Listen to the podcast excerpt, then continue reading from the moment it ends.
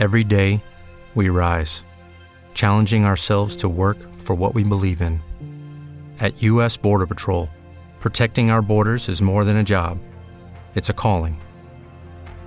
Agents answer the call, working together to keep our country and communities safe. If you're ready for a new mission, join U.S. Border Patrol and go beyond. Learn more at cbp.gov/careers.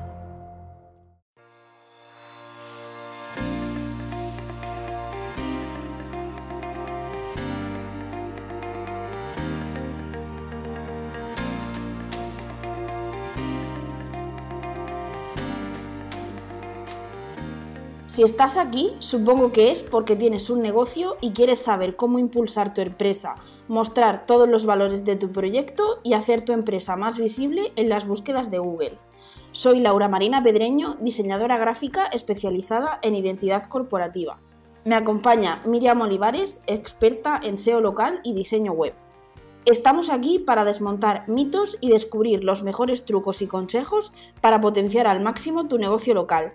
Bienvenidos al podcast de Cartagena Ciudad Creativa más negocio local, el podcast para emprendedores y negocios locales. Hola Miriam, ¿cómo estás? Hola Laura, ¿qué tal? ¿Cómo vas? Muy bien, con ganas de oír el podcast que viene cargadito de emociones. Sí, sí, sí, con una superestrella tenemos. Bueno, pues hoy, hoy tenemos empezando por un tema muy interesante, que son esas cosas que no te cuentan cuando te lanzas al mundo online. Y no, lo, no vamos a estar solas, sino que va a estar con nosotras eh, Lidia Marván. Esta chiquilla mmm, es una máquina. Ella es diseñadora web y es experta en comercio electrónico. Para los que no la conocen, ella es ponente en muchas WordCamp, como por ejemplo la de España, la de Venezuela, etc. Ha sido ponente en meetups de, de, WordPress y además ella es una de las organizadoras de la meetup de WordPress Torrelodones. Por si fuera poco, y le queda tiempo, en plena pandemia hizo en Villalba una web para que los negocios locales no tuvieran que cerrar y así poder vender online. Casi nada. Pues hoy tenemos a Super Lidia. Hola Lidia. Hola Miriam, muchísimas gracias. Hola Laura. Menuda presentación. Aparte Hombre. de ponerme colorada, qué suerte que esto sea un podcast y no se me vea, casi se me falta la lagrimilla y todo. Así Hombre, qué tela marinera contigo, ¿sabes? No paras. No, no, desde luego no, no paro, no paro. A ver si he hecho un poquito el freno. Mm. Pues Aunque bueno, me parece dime, dime, dime. aunque me parece a mí que lo de echar el freno lo digo mucho y al final nunca lo hago porque en el fondo me va la marcha. Yo te Supongo- veo que estás. eh, es que siempre que veo hay una WordCamp en algún sitio, Lidia está ahí. Yo, pero esta mujer, ¿cómo saca tiempo? Todos los webinars, todas las meetups, ahí está. Y yo, esta chica es de verdad, no sé cómo lo hacéis, en serio. Tenéis una gestión del tiempo brutal. Sí, bueno, un poquito multitasking y al final dedicarle mucho, mucho tiempo. Eso es lo malo, ¿eh? que se pasa factura a lo que es el tiempo libre. El tiempo para No, la familia ya. y eso al final pasa un poquito de factura. Pues eso hay que remediarlo también. También, Bueno, también. Decía lo de queridísima- que echar el freno. Hay que echarlo, hay que echarlo. No hay que echarlo, hay que saber un poco priorizar, yo creo. A veces. Exacto. priorizar un poquillo y decir, mira, hasta aquí, porque es que si no, pierdo mi pareja, mi familia, mi, mi juventud, todo por trabajar, pero bueno. Que, mm, bueno, hoy tenemos el tema muy interesante. Lidia, ya sabes que tanto Laura como yo en el podcast este hablamos pues, sobre negocios locales. Y pues me gustaría un poquito que nos contases, pues, mm, por ejemplo, cuando tú hiciste lo de en plena pandemia, lo de ayudar a los negocios locales de tu zona, vino más o menos, mm, a ver, ¿cómo te diría yo? ¿Qué tienes que hacer eh, y qué no tienes que hacer cuando tú estás empezando en un negocio local? Porque has pensado tú que este tema sería un tema muy interesante para hablarlo hoy, ¿no? Cosas Pues que sí. te cuentan y que no te cuentan cuando tú estás Exacto, exacto. porque la gente son, normalmente te cuenta lo que tienes que hacer, pero nadie te dice lo que no tienes que hacer. Y así Exacto. luego nos pasa, ¿no? Que vamos de cabeza contra la pared. Exacto, la verdad es que esto de la, de la pandemia nos ha enseñado que, que tener un negocio físico eh, está muy bien, es fantástico, es maravilloso, sales todos los días a la calle, hablas con los vecinos y demás. Pero claro, si nos llega una situación de pandemia y de confinamiento como el que sufrimos hace justo un año, pues el negocio físico, salvo los muy básicos, los tienes que cerrar. Y aún así los básicos, como fueron también fruterías y carnicerías, que es a quienes ayudé digitalmente, eh, también lo vieron, vieron malos momentos. Porque, como decía en, en una de las meetups, en la de meetup de Cartagena creo que fue, contigo, Sí. que, que efectivamente las fruterías aquí en Collado Villalba, por ejemplo, permanecían abiertas, como en cualquier municipio, pero estaban los dependientes apoyados en la puerta de, de la- de su frutería viendo como todo el mundo hacía cola y se abalanzaba ahí en la puerta del Mercadona, del Lidl, del Carrefour, para comprar papel higiénico, para comprar harina y ya que estaban allí, ya de paso, para no ir a más sitios, pues comprar fruta, ¿no? Fruta que antes habían comprado en la frutería. Y entonces, aunque estaban abiertos, pues estaban perdiendo ventas. Y, y por otro lado también se estaba fomentando el que la gente comprase online para no salir a la calle. Entonces ahí vimos esa situación de decir, ahí va, pues tenemos dos sectores, bueno, realmente son tres, ¿no? Carnicerías, fruterías y pescaderías, que no están para nada digitalizados.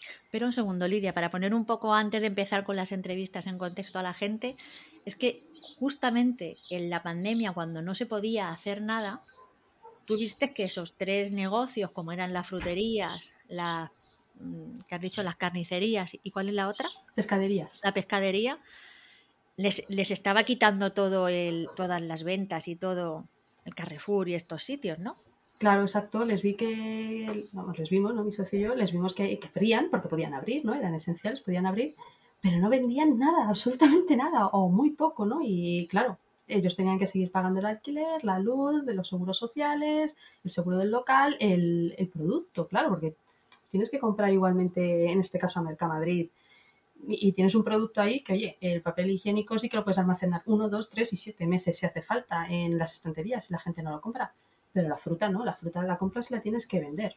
Claro. Entonces la situación se puso, vimos que para ellos estaba poniendo muy feo. Incluso alguno uno de una frutería es cliente nuestro y nos lo comentó y demás, y de ahí surgió la, la idea, lo que, lo que comentabas al principio en la presentación, surgió la idea de crear tiendas online, unas para fruterías, otras para carnicerías y otras para pescaderías. Bueno, la de pescadería al final no se puso en marcha para que, y se las ofrecimos gratuitamente, para que a través de estas pudiesen vender sus productos de tal modo que mm, tenían otra plataforma, otra manera de dar salida a sus productos sin tener que arriesgarse a, hacer publicidad para que la gente fuese a sus negocios, porque también es lo que me decían mucho, dicen, hombre, es que tenemos miedo a que venga alguien contagiado, nos contagie y Claro. llevemos el virus a casa.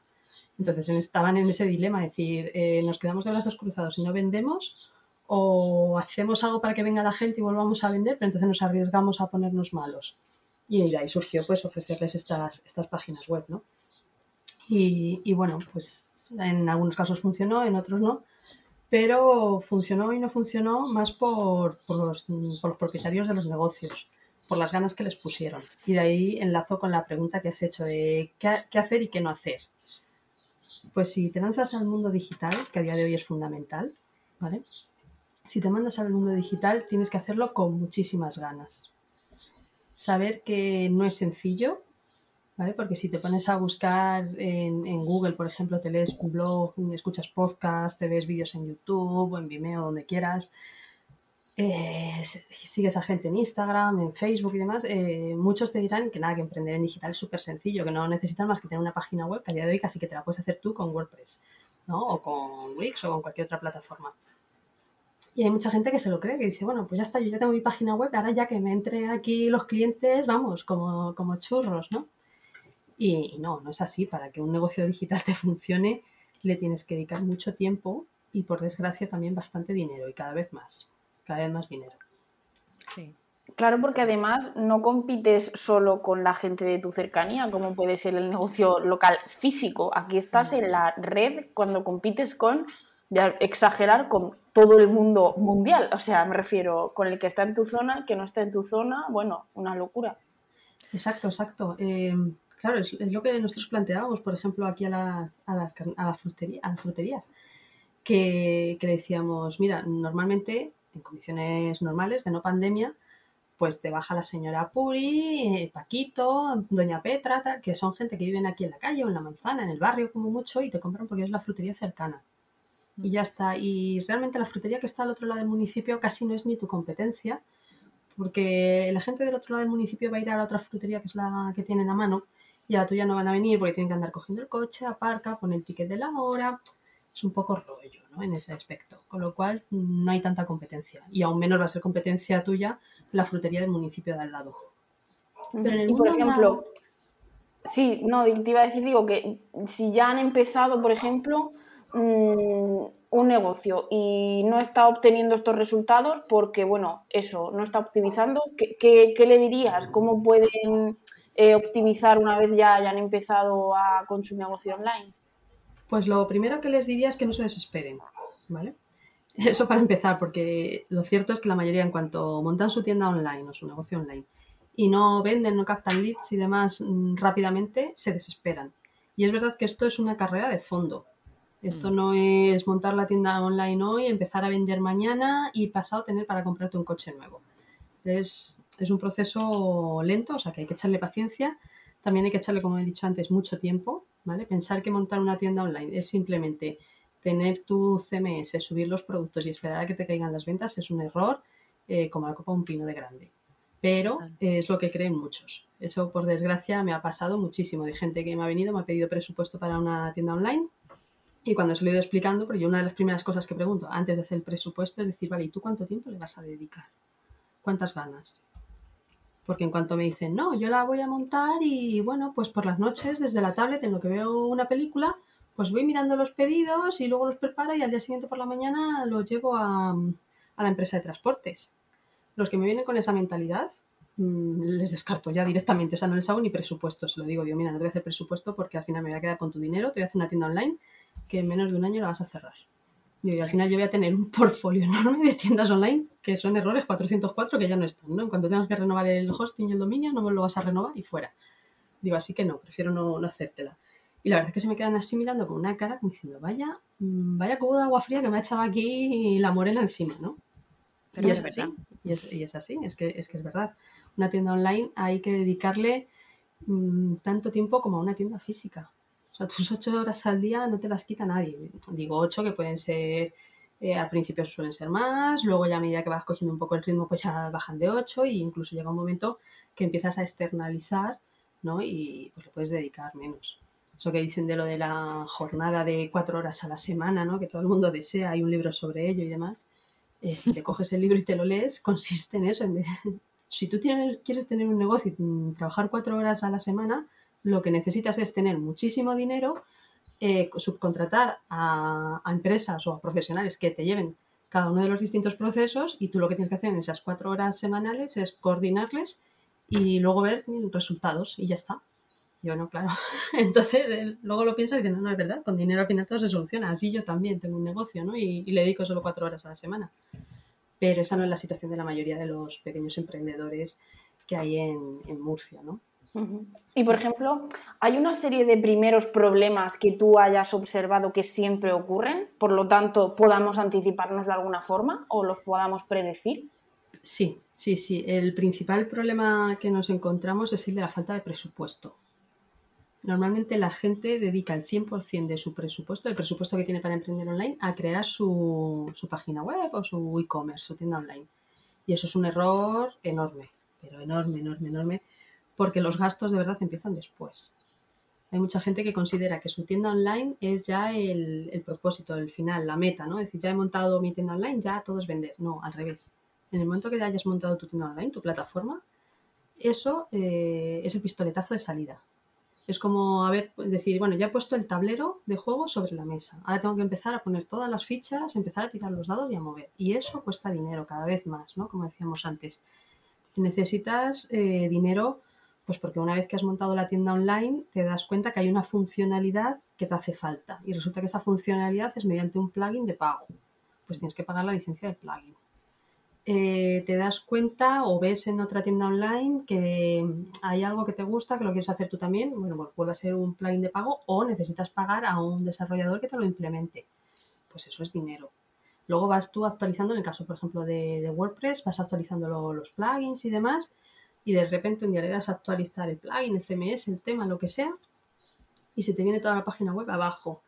Entonces, ese es un momento ahí de, miedo, de tensión, de terror, de, mucho terror. Suicídate. Sí, sí. ¿Qué ha pasado?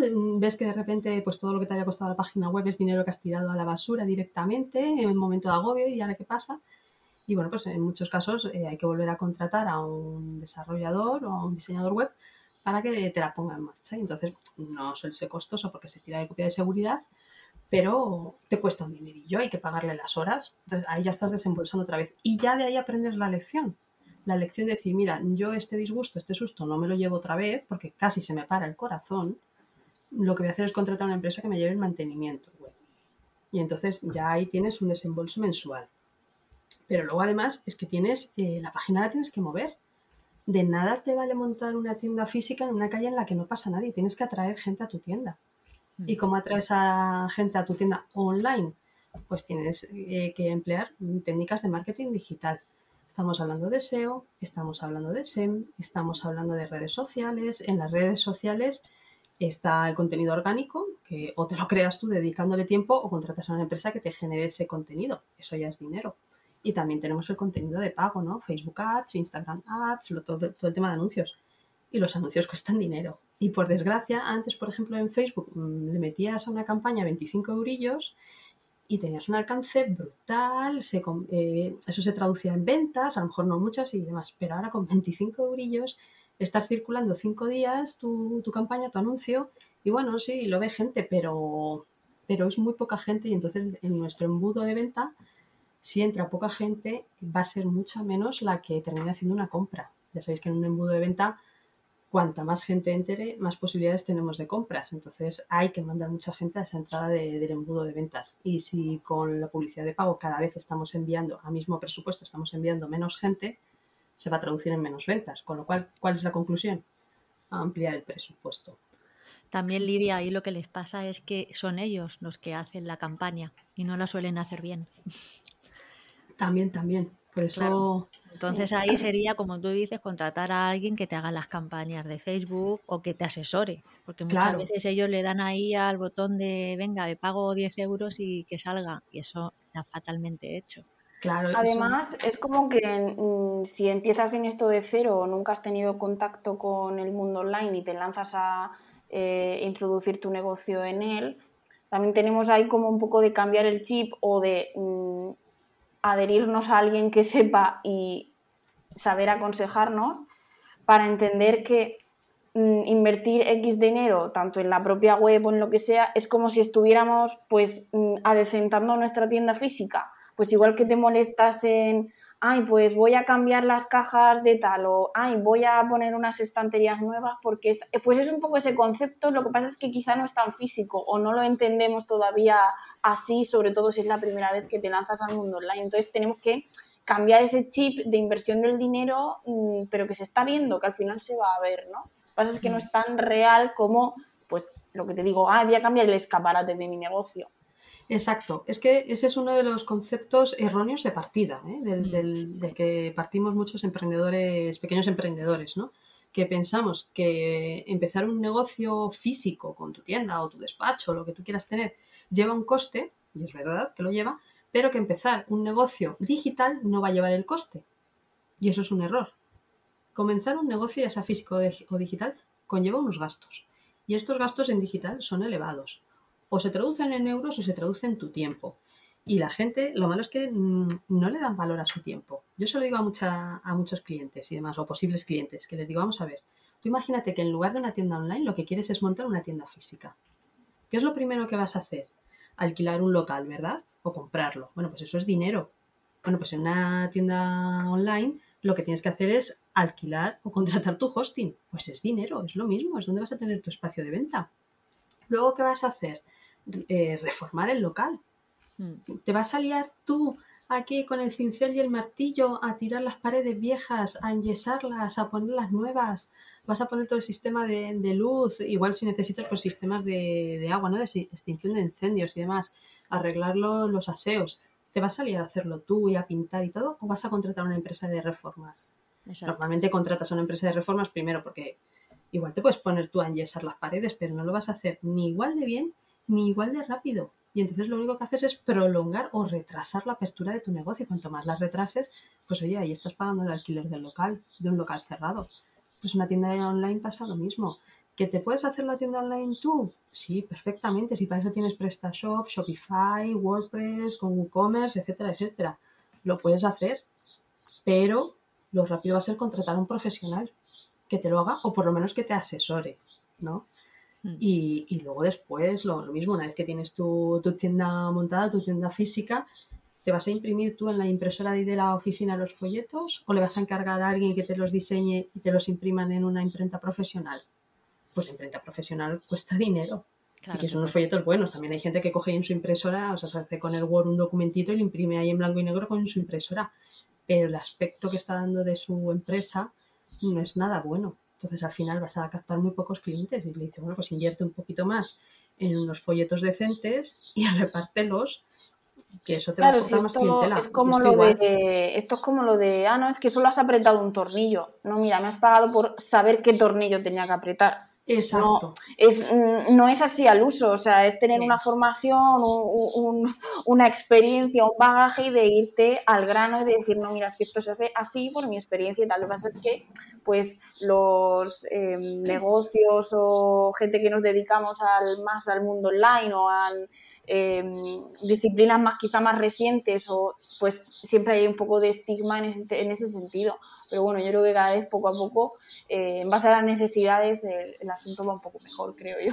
Exacto, Sí. exacto. Y además es que tienen que intentar ya los negocios un poco darse cuenta, como tú dices, Lidia, que el mundo online no puede ir separado del mundo físico. Que igual que tú en el físico, como tú dices, contratas un electricista para que te haga esto, un fontanero para que te haga lo que se te hartó en el baño, pues en el online es igual. Creo que la gente todavía no tiene esa idea de mm, si contrato un diseñador gráfico que me haga esto bien, va a funcionar mejor. Si contrato un diseñador que me haga la tienda online bien, y no la tienda online, el mantenimiento, porque luego te vienen los, las madres mías. Exacto. También te va a ir mejor.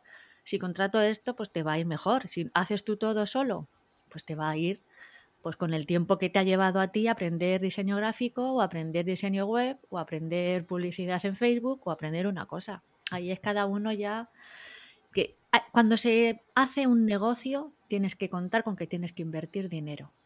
Y dependiendo del dinero que inviertas y a quién contrates, pues tu negocio va a ir mejor, más rápido, más lento. Exacto. Es verdad que invertir en un negocio online, eh, la inversión, la cantidad de inversión que tienes que hacer suele ser menor que la que necesitas para un negocio físico. Eso sí que Sí. es verdad. Pero esa idea, ese mito, y que deberíamos romper ya con él, ese mito de que las tiendas online o los negocios digitales en general son del tipo Juan Palomo, yo me lo guiso, yo me lo como, y no me va a llevar coste más allá de- del dinero de un hosting, que encima como soy más listo que nadie me he encontrado uno que es gratuito o que me cobra nada más que dos euros al mes. Exacto. Eh, eso ya tenemos que romper con eso, ese, ese mito hay que romper con él. O, oye, quien no se tome en serio lo de su negocio y dice, bueno, lo voy a montar pues por probar, bueno, pues entonces monta así, con esa, con, con esa idea, con esa mentalidad, que efectivamente lo único que vas a hacer es probar, ¿eh? no vas a vender y aún menos a vivir de, de ello. Exacto. Totalmente. Bueno, Ahora, en base a la pandemia, em, ¿qué consejos hubieses, o sea, le darías si ocurriese otra u otro caso así similar para que no nos pille el toro? Pues mira, eh, hemos aprendido de esta pandemia que, nos tenemos que quedar en casa y comprar online. Y la gente se está mentalizando a comprar online. Pero eh, no compran a ciegas ni al primero que se encuentran porque obviamente la oferta ha crecido muchísimo. La oferta online ha crecido mucho. Entonces, ¿qué es lo que tenemos que hacer? Primero, estar preparados.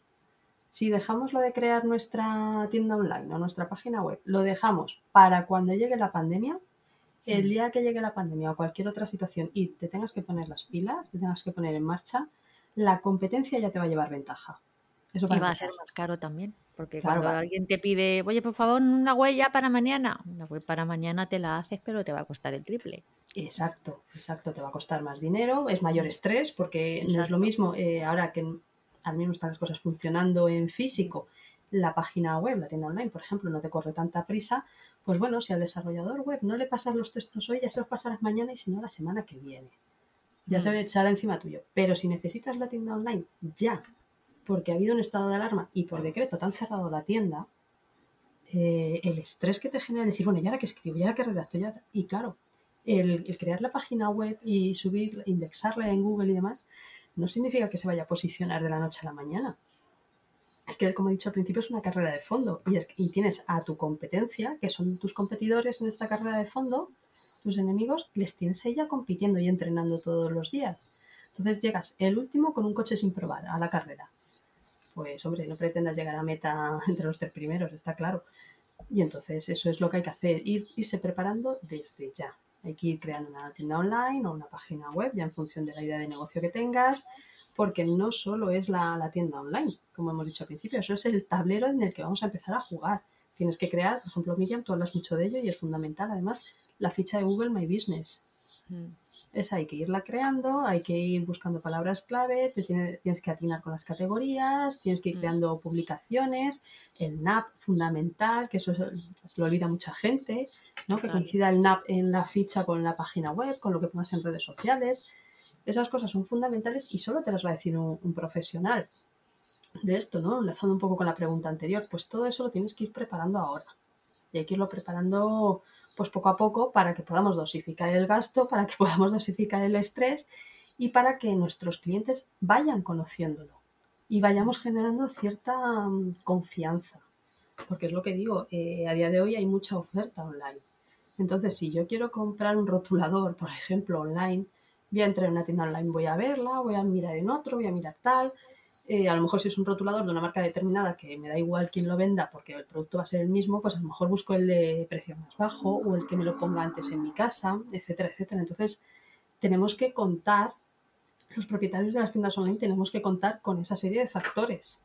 Es decir, Mm. bueno, el cliente, eh, ahora hay mucha oferta, el cliente va a mirar muchas páginas web, va a buscar precio, o que se ahorre los portes, o que esté en su casa al día siguiente, o que haya ciertas garantías de devolución si no me gusta, etcétera, etcétera, ¿no?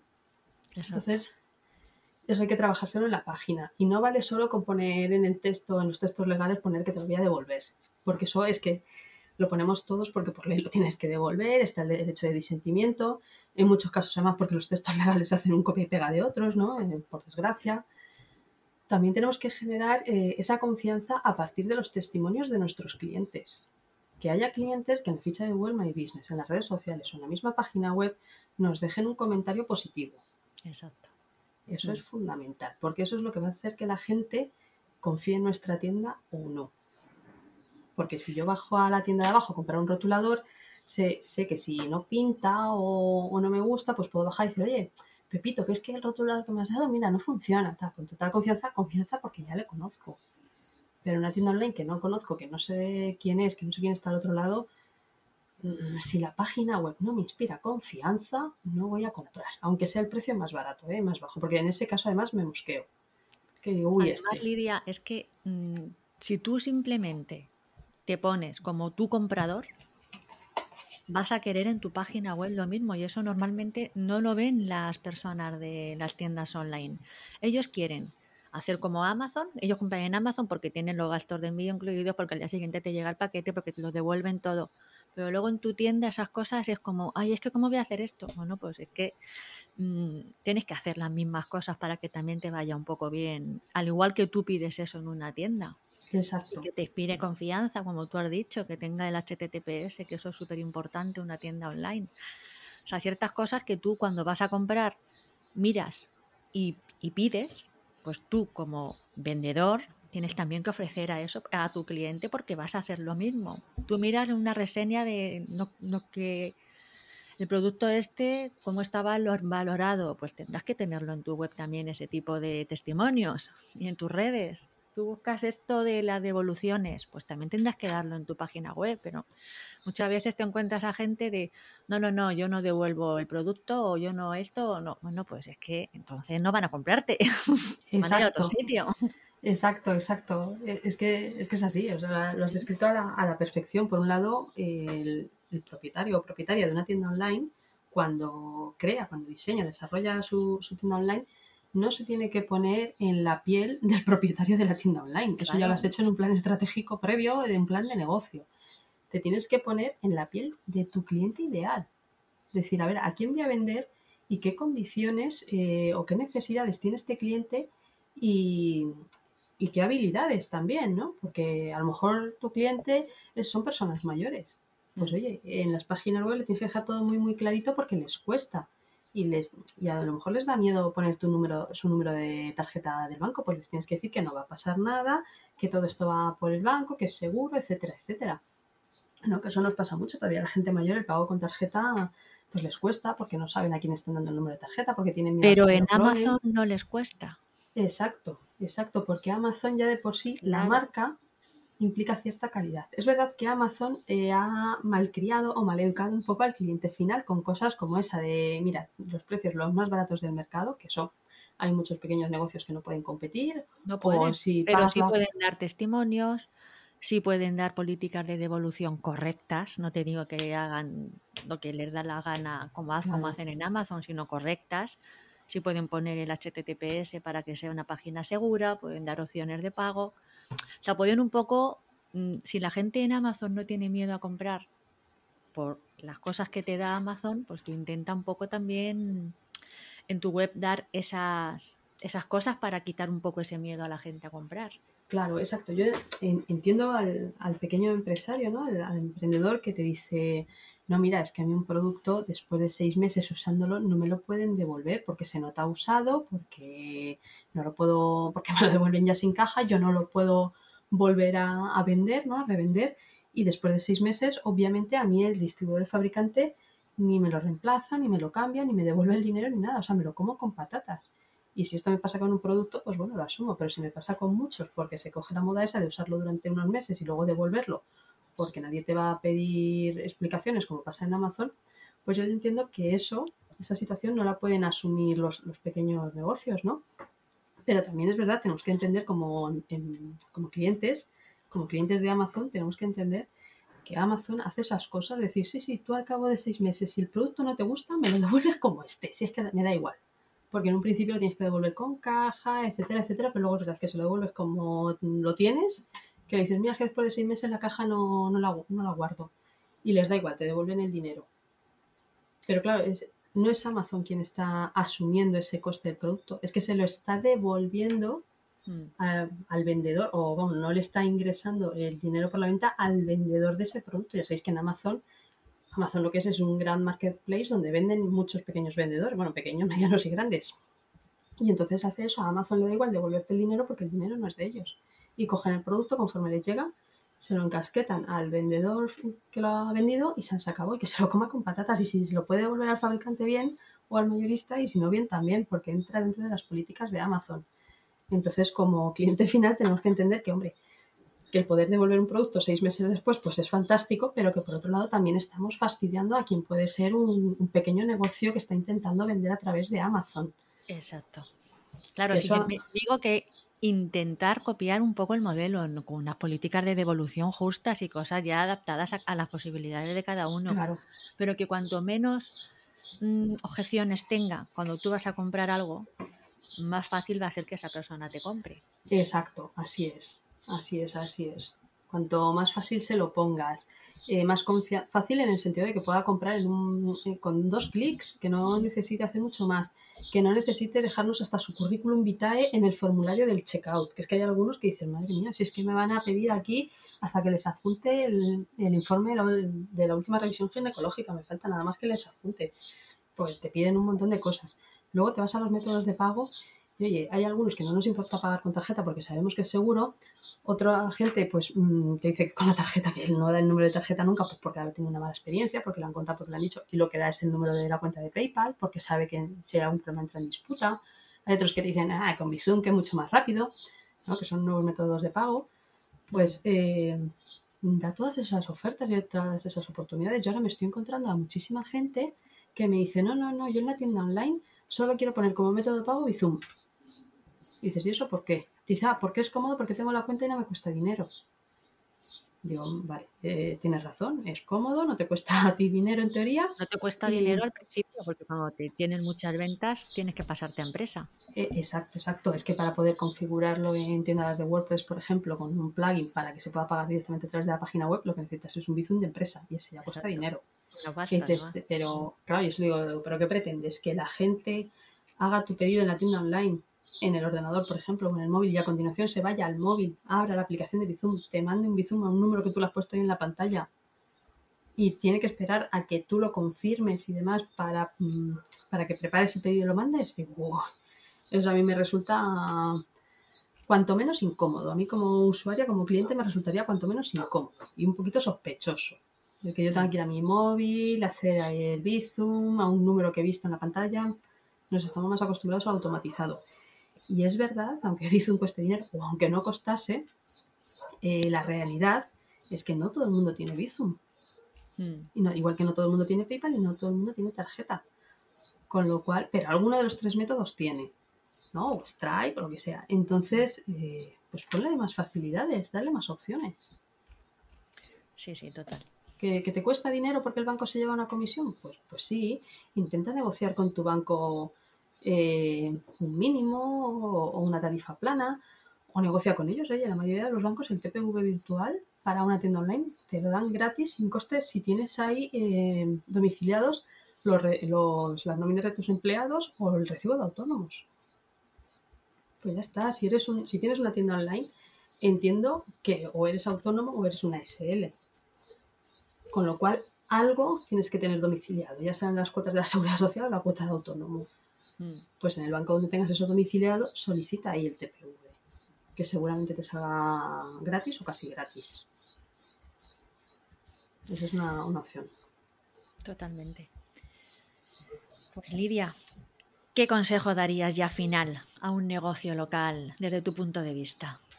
Pues mira, a un negocio local que, o alguien que vaya a empezar en un negocio local, le diría, como he empezado la entrevista, diciendo que no se desespere, que le eche paciencia, que aplique la ley del 2080, que no es la ley del 80-20 de Pareto. Ya sabéis que la ley de Pareto es la de 80-20, que dice que el 20% de, tus esfuerzos traerá el 80% de tu facturación. Efectivamente, esa ley funciona, pero también hay que hacer la ley al revés, la del 20-80, que quiere decir que inviertas el 20% de tu presupuesto en, en, la creación de tu tienda online o tu página web y el 80% restante de tu presupuesto en todo el marketing digital que viene después, mantenimiento, etcétera, etcétera. Eso para los que están empezando para los que ya han empezado y no están vendiendo, decirles también igualmente que no se desesperen y que, que busquen ayuda, que no intenten hacerlo método Juan Palomo de, bueno, voy a intentar por aquí, voy a por allá. No, buscad ayuda en profesionales. No hay por qué pagar a un profesional que te lo haga todo, que suele ser más caro. Se puede pagar simplemente una auditoría o una consultoría, ¿vale? O una asesoría. Te van a decir, mira, te van a marcar las pautas o una hoja de ruta, decir, mira, sigue estos pasos, pum, pum, pum, y ya verás cómo mejora. Y además, al cabo de un tiempo, vamos a medir los resultados y vamos a establecer nuevas estrategias. Es una manera de, la verdad es que es una manera muy eficaz. ¿eh? hay gente que me dice, no, hombre, no, pero voy a pagar a alguien para que me diga lo que tengo que hacer. Digo, mira, esto es como montarte en un barco. Puedes ir a la deriva ahí guiándote por el sol, si es que sabes guiarte por el sol, o puedes seguir un, un mapa y sabes hasta dónde, hasta dónde vas a llegar y cuándo, y además sabes que tienes que llegar a tal punto tal día si al día siguiente quieres llegar o alcanzar tal otro punto, ¿no? Pues esto es así, si no os funciona, cambiad estrategia y para esas estrategias que os ayude un profesional, que no son caros, ¿eh? que a día de hoy cada vez somos más profesionales en esto, eh, más profesionales en el sentido de que sabemos más, pero también en número. Y, los precios no son elevados, ¿eh? hay mucha competencia en esto. Luego y, una, y una consultoría, Lidia, les puede sacar de un montón de cosas y no es cara. Exacto, exacto. Mira, me pasó la semana pasada con una chica que tiene una academia online, ¿vale? Que me decía, es que no vendo ningún curso y tal, cursos de 75 euros. Mira, es que no vendo ningún curso, tal, cual. Bueno, bueno pues hicimos una sesión de, auditoría y demás. Estuvimos más de media mañana. Eh, la cobré lo que cuesta un curso online suyo y, y me decía eso. Dice, hombre, ya podré vender al menos un curso para rentabilizar el dinero. Le dije, mira, en cuanto lo pongas en marcha, tú tranquila que al menos un curso para recuperar el dinero que has invertido en mí vas a vender. Bueno, dos días después me llama, se puso en marcha con todo lo que le dije y demás. Dos días después me llama y me dice, Lidia, no he aplicado ni el 30% de las cosas que me has dicho. Ya que no sabes qué, digo, mira, por el tono, ya por lo menos has recuperado el dinero de, el dinero de la consultoría. O sea que por lo menos un curso has vendido, enhorabuena y tal. Dice, ¿qué uno? Si he vendido 10 en tres días. Digo, mira, de, no haber vendido apenas, eso es que no llevaba casi un año ya con la academia online y había vendido seis o siete cursos. Y de repente en tres días, con cuatro cambios que hizo, vendió diez. Claro, esto la animó un montón y está poniendo en marcha todos los, todos los consejos que la di y demás. Y ya me está diciendo, oye, en cuanto ponga esto en marcha, volvemos a quedar otra consultoría y, oye, más cosas. Digo, ya, ya te voy a poner otro precio y todo, si te funciona así. Y es verdad. Claro, es que es eso, que simplemente con consultoría sobre e-commerce, sobre SEO, sobre, yo qué sé, lo que hace Laura, identidad corporativa, son cambios que simplemente es una consultoría que a veces no saben por dónde, por dónde tirar y que te pueden hacer que no quiero que te gastes en una página web o en un plan de SEO, en un plan, no, que son cosas mínimas y que cuando la gente empieza a ver resultados un poquito porque han hecho cualquier cambio mínimo, como la chica esta que dice, pues ya directamente se animan y ya van pidiendo más cosas. Claro, exacto, exacto. Y, que vayan pidiendo más cosas es una buena señal, porque eso quiere decir que están vendiendo, que están animados. Entonces, yo a la gente que nos esté escuchando, eh, y a los que no también, pero que les llegue el mensaje de alguna manera, eh, les diría eso. Si ya tenéis el negocio online montado y no está funcionando, pedid ayuda. Pedidla ahora. No lo dejéis para mañana, porque cuantos más días pasen, más estáis eh, gastando en hosting y otras cosas, más está pasando vuestro tiempo y más ventaja le estáis dando a la competencia. Entonces más os va a costar después. Pedid ayuda hoy, poned en marcha mañana lo que os hayan dicho y ya veréis cómo empiezan a subir las ventas. Pero además de verdad. Y a la gente que tiene un negocio online y les está funcionando y están vendiendo y demás, pues decirles primero, enhorabuena, fantástico, eh, eso es que además se lo están trabajando y están invirtiendo, porque aquí nada, nada es gratis. O sea que enhorabuena, fantástico. Y decirles también que el, que el conocimiento, el saber, oye, tiene su valor, que, lo compartan con los demás, ¿no? Que para eso pues hay eh, plataformas o, programas como este de, podcast y demás que ofrecéis en Cartagena Ciudad Creativa, hay meetups, hay un montón de eventos de networking, ya sean, ahora mismo son todos online y demás, pero que compartan ese, ese conocimiento porque no solo van a ayudar a, otras personas, que no tienen por qué ser su competencia, ¿eh? van a ayudar a otras personas a que vendan más y cuanto más vendamos todos, más movemos el dinero. Y cuanto más movamos el dinero, mejor, ¿vale? Exacto. Y además, en estas, eh, en estas charlas que se hacen, todos estos eventos, aunque seas tú el ponente que va a dar una clase magistral sobre cualquier tema, siempre además terminas aprendiendo y alguien te hace una pregunta que no habías caído en eso o te da un consejo. Luego está el after party, ¿no? Eh, donde te tomas una cañita y ya de un modo más distendido hablas de cualquier cosa y es cuando te dicen, pues mira, has comentado esto, pero yo resulta que he aplicado otra cosa que va mejor. Entonces al final incluso aprendes, ¿no? Te llevas feedback. Y entonces por eso todas estas cosas las, las recomiendo mucho para, para los que les están funcionando. Sí. Y que al final es ayudarnos unos a otros. Exacto. Pues, jo, Lidia, muchísimas gracias porque yo creo que has aportado un montón de consejos, de trucos, de calma, que también eh, hace mucho. Así que nada, coméntanos dónde podemos encontrarte por si algún negocio eh, después de escucharte dice, Buah, yo quiero trabajar con Lidia y, y nos cuentas un poco cómo poder contactar contigo. Vale, pues mira, por encontrarme, eh, me podéis encontrar físicamente en, Collado Villalba, que es un municipio de, Madrid, ¿vale? Y a los que estéis un poquito más lejos, me podéis encontrar pues, de manera digital en info.webvillalba.com.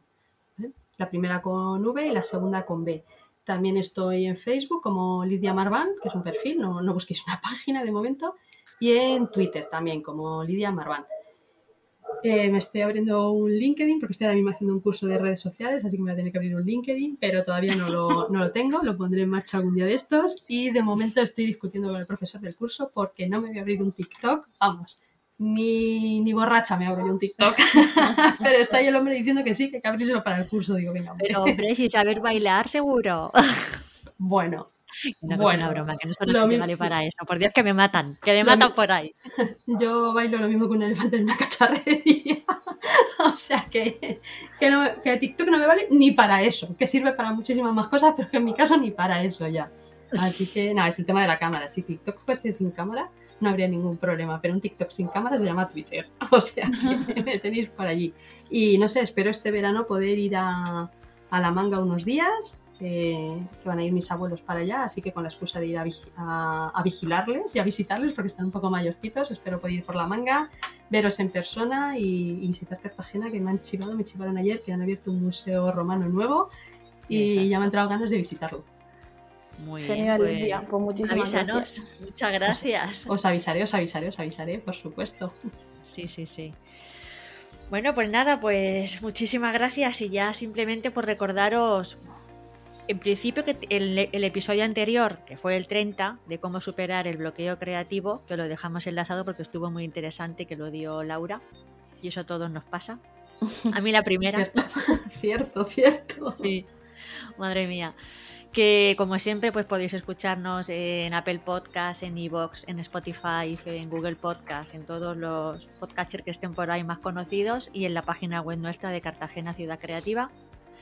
Y que la semana que viene yo continúo con el ciclo de SEO local y voy a tratar el tema de Google My Business y la página web que tienen que ir de la mano. O sea que la semana que viene nos escuchamos otra vez. Laura, muchas gracias, como siempre, como cada semana. A vosotras. Y tú, Muchas Lidia, gracias por haberme, muchas gracias por haberme Gracias. invitado. He pasado un rato maravilloso aquí con vosotras. un placer siempre. Nada, pues el niño. Venga, muchísimas gracias. Hasta, Hasta luego. luego. Hasta Chao. luego.